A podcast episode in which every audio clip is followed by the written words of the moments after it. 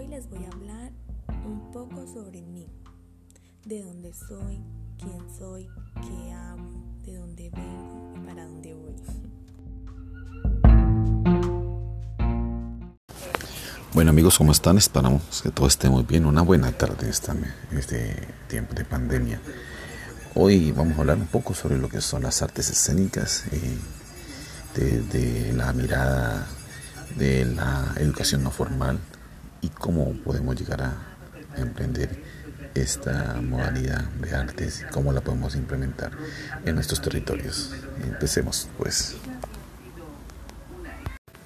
Bueno, en este caso vamos a hacer eh, la presentación. Mi nombre es Milton Fabián Prado, de la licenciatura en Educación Artística de la Universidad Uniminuto de Dios, octavo semestre.